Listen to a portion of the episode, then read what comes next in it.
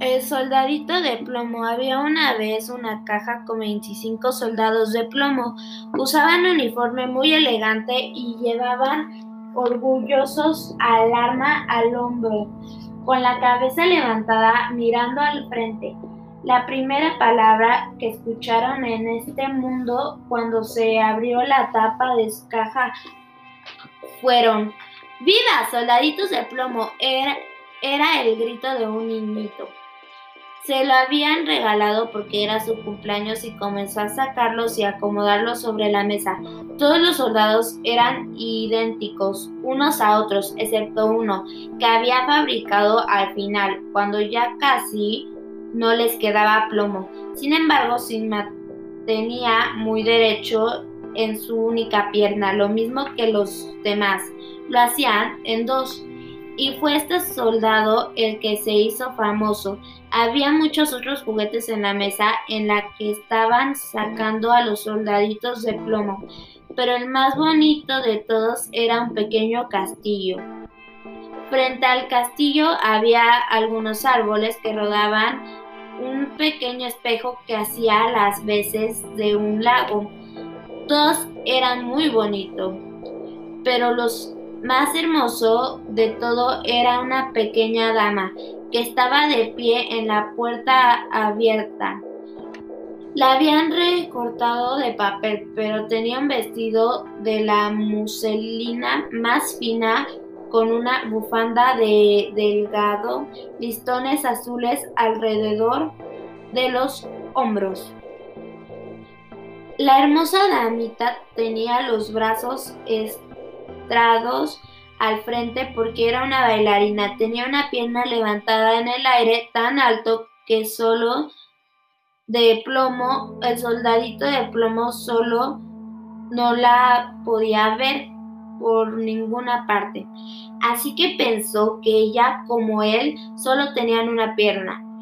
Esa es la esposa para mí, pensó, pero ese tanto elegante y vive en un castillo mientras que yo solo tengo una caja.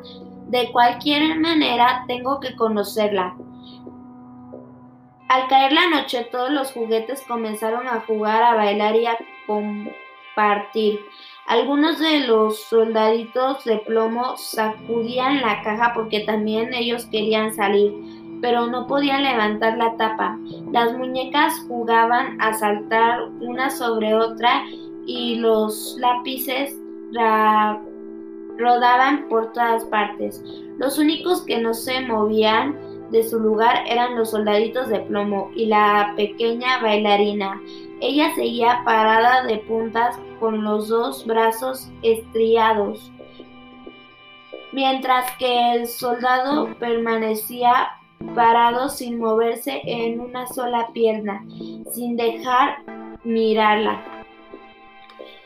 Cuando amaneció y los niños se levantaron al soldadito de plomo, lo pusieron en el alféizar de una ventana. En un movimiento la ventana se abrió con el viento y el pequeño soldadito de plomo se cayó de cabeza desde una ventana del tercer piso. Una caída terrible, el soldadito de plomo cayó sobre su cabeza con las piernas en el aire y su arma se atascó entre dos adoquines. El niño bajó de inmediato a buscarlo, pero aunque estaba tan cerca de él, que casi lo pisa, no lo vio. Pronto comenzó a llover más tarde, los gatos de lluvia se hicieron más gruesos y comenzaron a caer con más fuerza y aquello se convirtió en un verdadero aguacero. Cuando terminó, dos niños pasaron por ahí. Mira, gritó uno. ¿Es un soldado de plomo?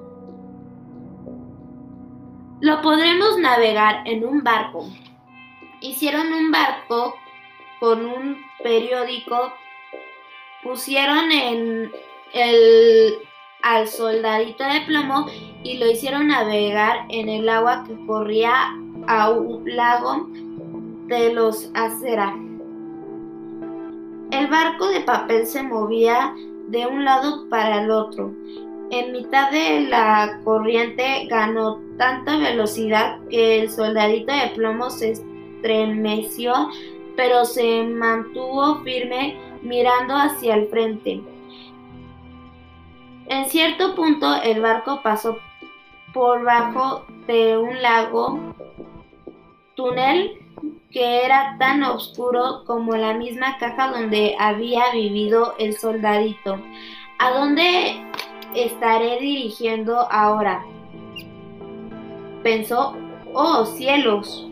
De pronto apareció una enorme rata de alcantarilla que vivía en el túnel. ¿Tienes pasaporte? le preguntó la rata. Enséñamelo el pasaporte. Pero el soldadito de plomo permaneció silencioso sujetando su arma con firmeza.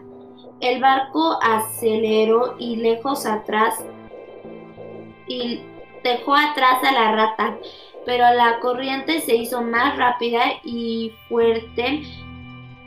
El soldadito podía ver la luz del día, pero también podía escuchar un estruendo que era capaz de asustar al hombre más valeroso. Al final del túnel, la alcantarilla se vaciaba en una gran caña. Para el, para el soldadito era tan peligroso como la sería para nosotros caer en una catarata. Y allá iba el barco. El pobre soldadito se mantuvo lo más firme que pudo. Nadie diría de él que había temblado. El barco giró tres, cuatro veces y comenzó a llenarse de agua hasta el borde.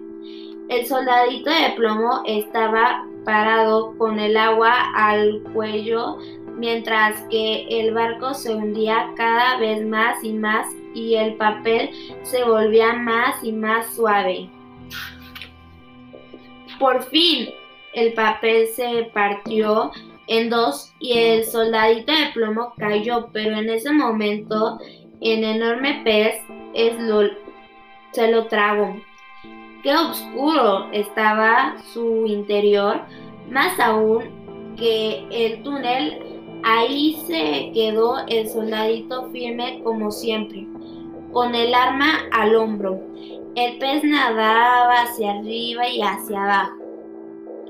Luego se quedó muy quieto.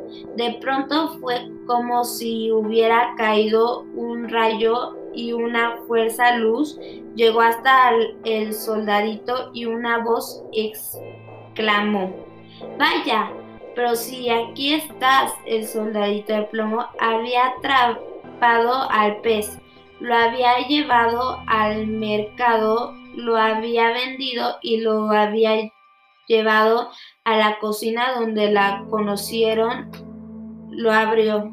Cuando el niño lo conoció y lo abrió.